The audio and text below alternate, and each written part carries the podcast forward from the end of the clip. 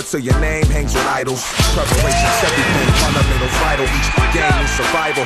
Never be true. I ride a diesel through your town like the Miami Heat. And when we in South Beach, they be showing us love. Power of the championship ring.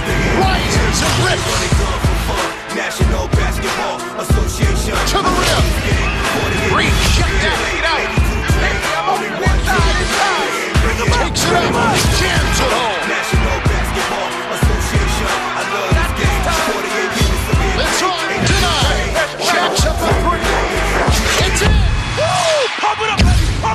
Welcome to the NBA 2K League Show GG's here on Dash Radio's Nothing But Net channel. We're your source for NBA 2K League coverage each and every week.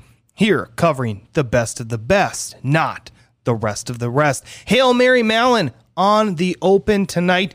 And this is a night where we had extra incentive, irrespective to record. We are talking about a cash grab game for teams involved in tonight's games. All winners incentivized by a $2,500 bonus for a team's win. Now, a lot to talk about tonight. Hopefully, we can get some call ins on the Dash Radio studio line. Pistons in Kingsguard Gaming. They're going to start the evening off Pistons come into this game as they are the 21st ranked team and can play spoiler to the 5th ranked Kingsguard gaming team. Now, Kingsguard has an offensive push right before the end of the first quarter. After the first six minutes of play, it's 23 to 14 Kingsguard. Early moments of the second quarter, and it's a green from the corner, and that means three more for Kingsguard. It's officially a double up 28 24. Bash and the Kings have things going early as the whole team is finding a way to get involved. Demon JT finds an open charger in the corner 4 3, and they are down to 12 points. Or trailing by 12 points, I should say. Pistons GT needs to find some more stops in the early going. And an ex- exciting first half in this game. If you're a Kingsguard fan, they don't have total team takeover, but the gameplay sure does look like it. Bash, he has his own personal takeover though, and the Kings are simply disruptive on the offensive end. A timeout in the action sees the Pistons down 29 to 46. Bash with a smooth 23 and Seam contributing with 14 points of his own. Fun fact of the night brought to you by Scott Cole in this evening's broadcast is that not a single player for Kingsguard Gaming is on this season 3 roster. Kingsguard with the halftime lead 49 to 33. Pistons, though, are playing well in the early going of the third quarter, trimming that lead down to 13. Pistons are up against the clock, though, with only a, under a minute left in the third. It's down to a 10 point lead, but that ultimately balloons to 15. Pistons GT win the quarter, but they face a big deficit going into the final frame. Like a pro and Demon JT holding it down in the Pistons backcourt offensively, but as a team, they're ne- going to need to take care of that basketball with only six minutes left if they want to have a chance to win this one. Now, Bash and the rest of his Kings controlled the fourth, and it was all but cruise control for them as they close out the series 1 0. A 10 4 early start for Kings guard off a transition bucket in game two. Under two minutes left now in the first quarter, and Pistons GT slow on the offensive side of things. Demon JT turns it around though. After falling behind early, he is already in double figure scoring, and the Pistons have greatly reduced turnovers in the second game. 17 16 Kingsguard after one. Pistons GT, though, in control starting off the second quarter, and they have picked it up on the defensive side of the ball. They are up 22 19. It's an ultra competitive first half as these teams are now tied with one half to play, 29 apiece. Kingsguard putting pressure on the Pistons early after a three puts them up 48 42. Pistons allow 24 points in that third quarter, and they find themselves now down seven. Crush has his badge popped early in the fourth quarter. Kingsguard are now up 11, 60 to 49. four Kingsguard players are in double figures. Big time midi fade though by Demon JT, and he's pulling that Pistons GT within six after a quick timeout. However, too much Kings guard down the stretch, and a final score in this 2 0 series sweep 74 61. Now I get, yeah, he's calling in. Okay, I got Demon JT. He's going to call in on the phone. Let's tap him in here on the NBA 2K League Show GG's. On the studio line tonight, NBA 2K League Show GG's, we have Pistons GT point guard, Demon JT. Good evening, good evening, good evening. What's up with it? Hey, coming on the phone, tough series loss tonight, but a lot to discuss. Positives about the team play, takeaways from the series, and looking forward to some of the games ahead. Obviously, some big tournaments and many more games left here in season three. Wanted to touch on early here. You have Charger and Yusuf. They, they shot well in game one. Could you tell the listeners what these guys bring to the team on a weekly basis? I feel like they play the most underrated pivotal role on the court. I feel like uh, because well, Yusuf guards pick and roll, so I feel like he takes on a big responsibility with uh, shots. But Charger, I feel like he's the X factor for us on on defense and offense because he gets left open all the time. But on on defense, he has to be a security guard almost. So I feel like his role is just underrated. And Charlie's always positive. He's always upbeat. He always has energy. He's always tight. He's never like down, negative. Like he always keeps our team kind of level. So Uh, I feel like he plays like a huge role in how we are as a team. Yeah, and that's exactly why I wanted to bring those guys up is that, you know, those positions they do get a little bit underrated. They're not in that star power role of the point guard in center like what you and Ramo play, but key nonetheless and really big for the overall team component. Now, you were the first overround selection, 12th overall by Wizards District Gaming. You come into season three, a 2K League veteran on a new team in Detroit. You're joined up here with Ramo and Dev Goss, former guys you've, you've played with in Pro Am tournaments before. Let's discuss your expectations coming to, into this season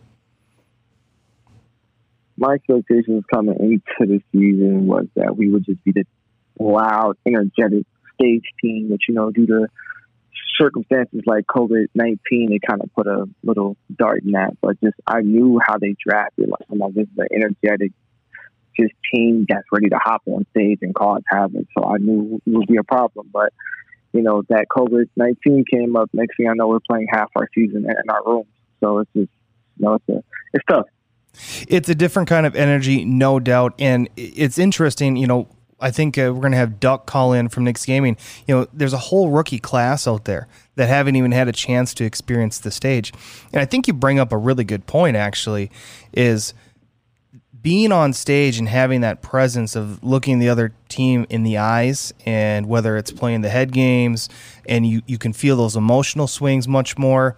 It's a different feel right? Could you speak to maybe whether it's the listeners here on Dash Radio or even some of the rookies that haven't had that chance, sort of what that component feels like on the big stage? It's it's huge in so many ways. The stage is a point to where it's like you make a mistake at home, you make a mistake in your facility. It's like you only hear your team stat. Like on stage, you throw a really dumb pass, like you have a bunch of dudes yelling at you, baby, the crowd going crazy. Like it's like everything on stage is amplified. Every good play, every bad play, it's all magnified. So it's like that. Not having that stage is huge, and it also it, it makes it a level playing field.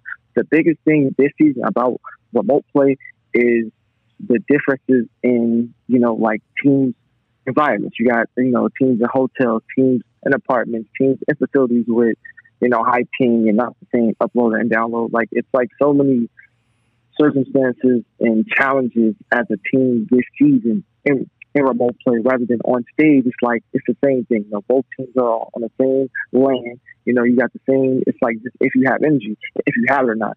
This season, it was just a bunch of unforeseen things that can prevent, you know, like just that regular environment we're used to the past two years. So it, it helped rookies, but it didn't help rookies. I feel like a lot of rookies have fun, at least in my opinion, it would have took them a while to adjust. When you're at home, you're comfortable. You know, like especially if you have good internet, you're not delayed or lagging nothing. You're just comfortable. You know. Yeah, I mean, really good stuff there. And I think that sheds a lot of context into the dynamics of season three being just very unique. We had Radiant on the show last night, and we were talking about remote play, just like you and I are talking right now on NBA 2K League show GG's.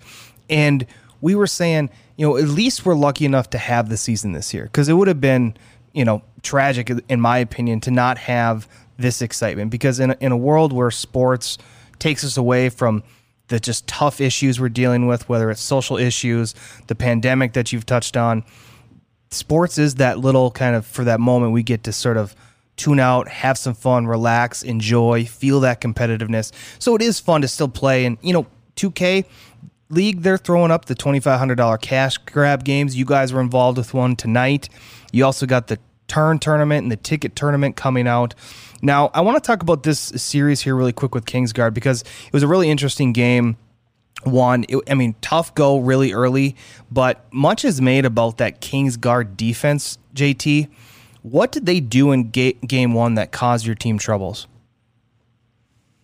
They're just a really cohesive unit. Like, I, I can't, it was, I can say, sit here and say it's me. I, I had a bad game. I had nine turnovers, but just as a whole, in my opinion, they have the best defense in the league just based on cohesion. Uh, I feel like the Raptors be number two but the Kings as a whole, it's just it's just that that whole five. It's nothing but trust. It's nothing but fluidity. You know, corner going, wing going, corner, corner going, paint. You know, obviously hash going, other hash. Like it's just like as a whole, that's just a team that it's nothing but trust. It's nothing but chemistry, and that's you know if you don't if you don't make your passes on time, it, it's going to be a long game because they don't care about you know who's guarding ball, who's making this play. It's just a whole unit that just wants to swing. So if you're not on your P's and Q's, it'll be a long night for you. Yeah, we had shots on a few weeks ago, and we talked about that defense, and it's it's legit. It, there is, it's not a hype. It, it's the real deal out there.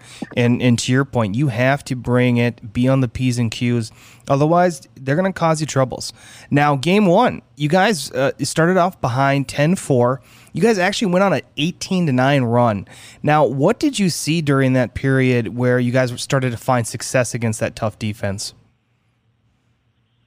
I feel like it, it was more so we settled in and we settled down. We started off, you know, West Coast is uh, it's it's heavy to play on. We don't like that excuse at all. But we, I feel like game one, after the first couple minutes, we like, okay, we're used to it. You know, we're just settled in, not more so like rattled, but it was like, okay, guys, we can win this deal. Come on, watch them. We just locked in and we brought energy. We stayed talking. We talked more.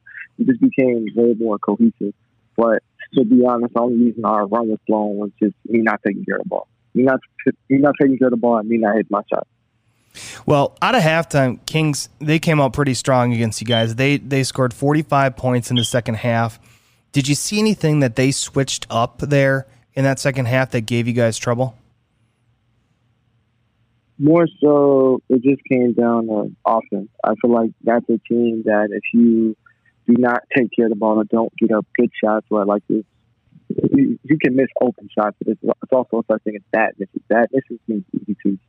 Uh, and I feel like against them in that second half, it was just a lot of just rushing by us, like not playing our pace. And, and most of that is me because I'm the PG, so I control the tempo. So if we're out of control, that's up to me to stop it. And I didn't do a good job of that. So us playing too fast, pushing that pace too high, and just missing open shots just led to them just going out on, runs and having momentum, getting now, comfortable. Now let's talk about Ramo, your center here. He was in a big time battle against shots in the paint tonight. Those two guys really went after it. the second game, uh, Ramo played fantastic, I thought. Now, what's it like going into each week knowing that you have Ramo on the squad and he's bringing it at that center position? I feel like that's the that's the one guy I probably feed off the most because it's like if I do something wrong, the first person I, I, I look to is him. Like he's the like on 2K. I feel like he's the best player and the smartest player. So it's just like if I mess up, and it's something that I gotta like, I gotta like go to him for. And energy wise, he always has. He's never like negative, especially game time. Game time, he's always want to be upbeat. He never gets too rattled. Like you know, it's just like he's just there. Like like he show you see why playing with him. I've been playing with him for years, like off of the league. But when you're in the league playing with him, it's like it's like man, Raymond's still the same. It's like it's my dog. So you know, it's it's amazing to have a player like him to be right there at the five in the middle of it all. Now, you know, you just made made me remind myself what it's like to miss uh, Ramo in the studio, all the yelling, all the talk, just a fun, charismatic player. Uh, lucky to see you guys being such good teammates with each other on Pistons GT. Now, you you've made mention to this in the last couple answers here. You being a point guard, there, there's a ton of responsibility that falls on your shoulders. How do you handle that pressure week in and week out? it's you kind of make it not well. At least how I do. I can't speak on how other PGs do it. You got to make it no pressure at all. Like you, the moment you feel like you're pressured, the moment you feel like like they're doing something to throw you off, you're gonna get thrown off. When you get scared, when you get nervous, that's when mistakes happen. Playing your game, I don't care who you are, mistakes are gonna happen. But that's something you gotta live with. So at PG, I just learned to play my game. And when, when those mistakes come, they come. I have to overcome those. But just that pressure is just with me at least I eliminate it. I make it to where hey, if I mess up, it's because I messed up. I messed up because oh, I thought he was doing this. If he got me scared here, he got me nervous here. I think he's going to this. Like, no, I don't worry about the other team ever. I feel like the only person who stops me is me. I I showed that tonight. I had a, I had a bad game one, and in the fourth I was over six. That's all me. That's not them playing good deeds. That's JT being in front of in front of myself, and that's something that I have to work on, like pace wise. That's game management. That's one of my biggest flaws. I'll, I'll be honest with that. So just like that's it's just it's not me playing fast because I'm scared. It's me playing fast because it's something I like to do. So it's just pressure. No, I don't. I don't know what that, that is, especially in a facility with my team. I didn't feel pressure on, on stage. I definitely don't feel it now. Great answer, man. You know what I I always say. You know, preparation uh, breeds confidence, and uh, it feels like you have that spirit about you, uh, being prepared for the games, ready to take it, and and no pressure at all. Because, like you said, feeling that pressure, it's not gonna it's not gonna help you, right? Um, you know, before I let you go here, I wanted to t- talk to you about right now the team. You know, I think mathematically is is eliminated from playoffs via record wise, but the cool thing about 2K League is you have the ticket tournament what do you think the team has to improve on to make a run in that tournament, ultimately to grab a playoff spot? Just consistency. I feel like our team inside the facility and our team in our apartments is day and night. Like we're never, we're always in games, we're always ahead of games. We look just more like we have to play more our style. So it's just sticking to what we're doing now and perfecting it. I feel like we don't need any more changes lineup wise, you know, personnel wise. It's just really sticking to what we do now and perfecting it. Like we know what we're playing for, so it's not like even though we hate losing, tonight's L isn't like, oh man, you know, the season's over. We know what we're playing for: money in the turn, and then a playoff spot and a ticket. We know that. So it's basically, even though we lost, you, you, you got to take the positives and the, and the negatives from from competing with a top team like that, especially on their service. You know, it's just like a team just has to stay what we're doing, and we'll be fine. Without a doubt, um, Demon JT on the phone lines. Pistons GT point guard. You are listening to the NBA 2K League show GG's. Before I let him off, please go out there, add him on social media, Twitter at DemonJT underscore, on IG at DemonJT. And while you're there, you might as well add the team at Pistons GT. JT, thanks for joining us. Thanks for having me, sir. 76ers in Knicks Gaming tonight. Knicks Gaming comes in tonight's matchup as a 6 and 6 ball club. The 76ers tip off riding their first winning streak of the season and a chance to hinder a young Knicks team. This is a very close game in the first quarter. Offense and defense are trading blows. A green three by the 76ers has them up 16 to 11 early in game one. Duck has came out strong and outside of a big rim, and Rob Bucket he has all of the team's points. End of the first quarter in this one, 23 to 17 in favor of the 76ers. Radiant and Screedy are officially dialed in in this game. 31 points for this duo. Screedy is perfect from three as he's five for five from downtown. They are leading the 76ers in the second quarter as their lead has now grown to nine points. With two quarters left to play, it's 76ers 42, Knicks 33. Knicks Gaming having a great third, 51 49, and they have the 76ers lead down to a bucket. Duck now has his takeover going. In under a minute left in the third quarter, Knicks Gaming will look to close out strong. The 76ers had other plans as a green three extends the lead. After Duck goes one of two from the line, it's Philly up 5, 59 40 or 59 54 in the fourth. Malik hits an answer, and the 76ers are now just holding on to a slim margin. Steez drains a corner three, and it's again answered by Malik.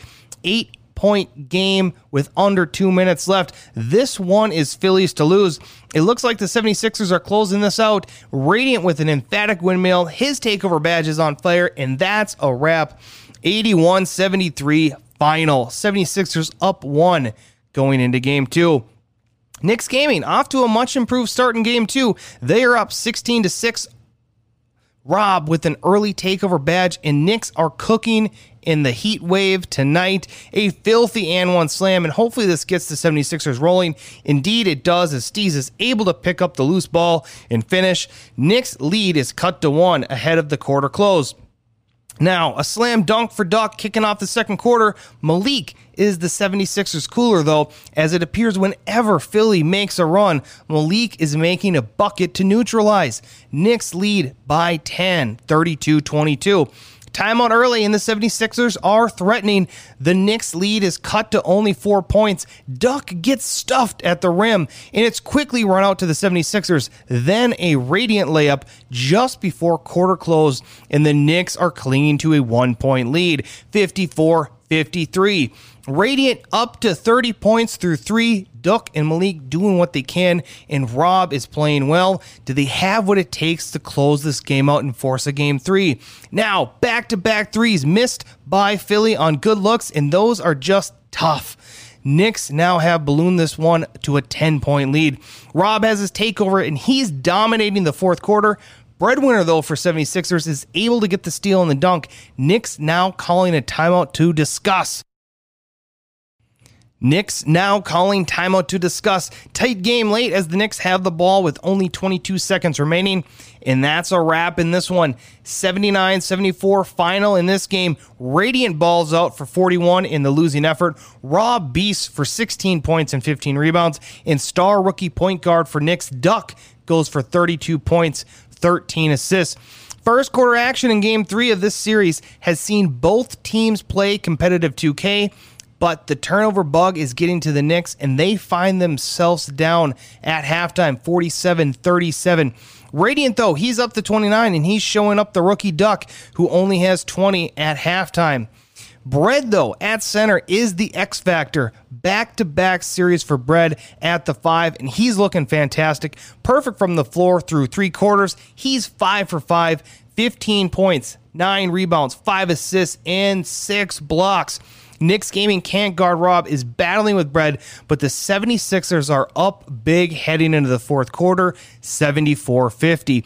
Bread is on his takeover badge, and it's Philly in full control. Radiant goes off for 50 points, 54 points, coming off a 40 point performance last night.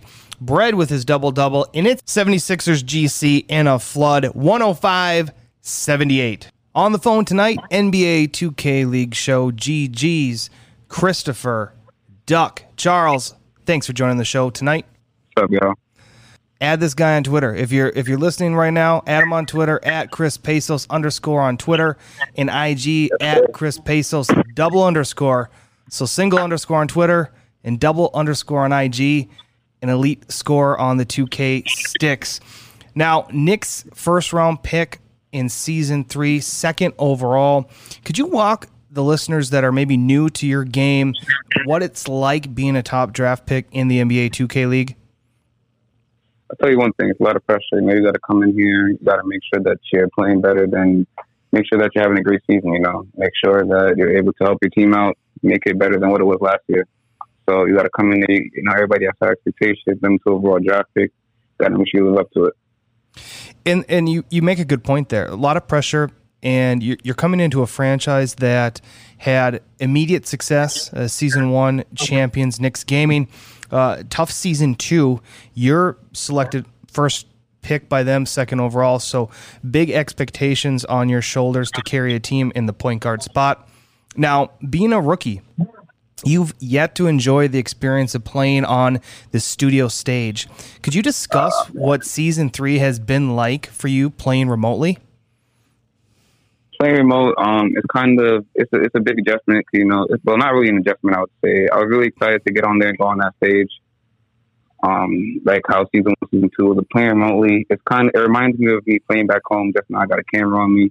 I'm just sitting in my chair, looking at my monitor, playing my thing, playing my game, doing my thing. So playing remotely, it's not it's not really too much of a big adjustment from how I was playing at home, but I'm just you know going with the flow. Yeah, it's it's a fun experience. I can't wait to see you and that Knicks gaming squad team up there on the big stage, having fun, shouting, yelling, and and really getting into it. So really exciting times ahead to look forward to. Now let's shout out the squad: Malik, Big Rim, Truth, Rob. Could you talk about your backcourt mates here, Malik and Truth, and what what it's like running with them week in and week out?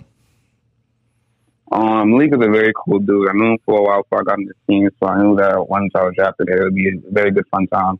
Me and Malik, I'll definitely, me and him are definitely one of the best backwards in the league. He's, Malik is somebody I can give the ball to, you know, he make a play for me, make a shot, he could take it off the dribble. Malik is a perfect two that you can really ask for. When it comes to rim, big rims are defensive anchors, somebody that I know can count off a stop, somebody I know that's always going to be talking. He's very energetic. Always going to be, you know, let's go, let's do this. We got to get a stop here, you know, blitz here, go here. He's that kind of guy. Truth, one of the best shooters in the league, coming out of the corner, power forward. Definitely a great guy, great vibes. He's my actually my roommate here in this um, remote gameplay function. You know, everybody being quarantined and stuff. Me and Brock have been living together for the past what three four months, and I also knew him from my off season. I used to play him on my prime team called Greatness. He was my power forward, so you know that's my guy. I knew for a while. And when it comes to Rob, Rob is somebody that, that I played against all off season definitely a great center, a great guy to have on the team. Somebody know that can man hold the paint down the middle. Somebody that's able to get, get me those stops and be aggressive on offense. Now l- let's talk about the team here. You're sitting at six and six coming in tonight's matchup versus 76ers GC. Now, as a rookie, you're playing against the best point guards in the world, and tonight you're faced up against Radiant, who called in on the show last night walk our listeners through what it's like playing not only against a guy like Radiant, but also this elite level 2K guard play that you're experiencing week in and week out? Um, there's definitely a lot of pressure, but it's one thing that I that I can definitely handle. Something I've been playing against these guys for the past two, three years. Obviously, because I'm eligible enough to be in the league, but now my first year being eligible, I made it in, and now I'm playing against them on the biggest stage. So it's definitely something that I've been looking forward to to be able to get on there five on five you got a head head to head matchup, me versus Radiant. A lot of eyes watching, a lot of people tuned in. So something that you can get you can get really excited for. But one thing I can say, just don't overwhelm yourself when you're going out there and playing against the point guards. Don't try to do too much. Do what you have to do to get that W. That's really all that matters. Individual play, individual stats doesn't really mean much. You can't win. Now, you guys had a tough loss in game one, but came out hot in game two. What adjustments did you end up making that led to such a turnaround in that second game? Um, we just tried to lock in more defense. Honestly, game one we gave a lot of points. Game two, so you know we got to lock in to try to shut Radiant down, They it hard on them, try to get them some more turnovers. And I feel like we did a very great job of that during game two. Excellent. Now, game three rolls in, and Radiant dominant in this one. Game three, he scores 54 points. 76ers roll to 105 points as a team. What were you seeing from the 76ers GC team in that third game that ultimately gave you guys some difficulty? Um, they were just a better team during that game. Honestly, uh, things were going their way. They're hitting all their shots. Everything was going in for them. It was just very hard to you know keep up with. It was very hard to keep up with them. They were rating 54 points, team at 105. That's totally unacceptable me and Malik didn't play the best as we could to try to counter that. So it's a team team thing. We've got to be better going into the um turn coming the touring tournament coming up. Hey, I got I got Duck on the phone lines tonight, everybody. NBA 2K League show GG's, the post game show here for the NBA 2K League on Dash Radio's Nothing But Net channel. Duck, before I let you go, you guys have a bye week upcoming, and you have extended time to prepare for an elite Kingsguard team for week 11. What kind of expectations do you have for that team? knowing that they are, you know, we just had Demon JT on, and, and he called them. They just played them tonight, and they called them the best defensive team in the NBA 2K League. Um, Kings. It's funny you say that. The Kings are definitely a top top defensive team in this league. A team that I'm definitely looking forward to play. I'm playing against my fellow teammate in the offseason, Crush. He was on great for me. I went two. He went third. So it's going to be a big game for us. At this point in the season, we just have to win out. We literally have to win the rest of our games if we even want to have a chance of making the playoffs. So that's our mindset going into this bye week, taking these next two weeks, the turn tournament, we play the Kings, the Pacers, the, um, the Nets their last game. We really have to win out, us up any more games. So that's the mindset and I'm going to preach to my team. I know Bob's going to be preaching to us. We just, we can't afford to lose any more games. Great stuff. There he goes, guys. Duck from Knicks Gaming. His team just played tonight. Three game series against the 76ers GC team. Back with more NBA 2K League show GG's right after this. Hey, that was a great little conversation there with Duck from Knicks Gaming.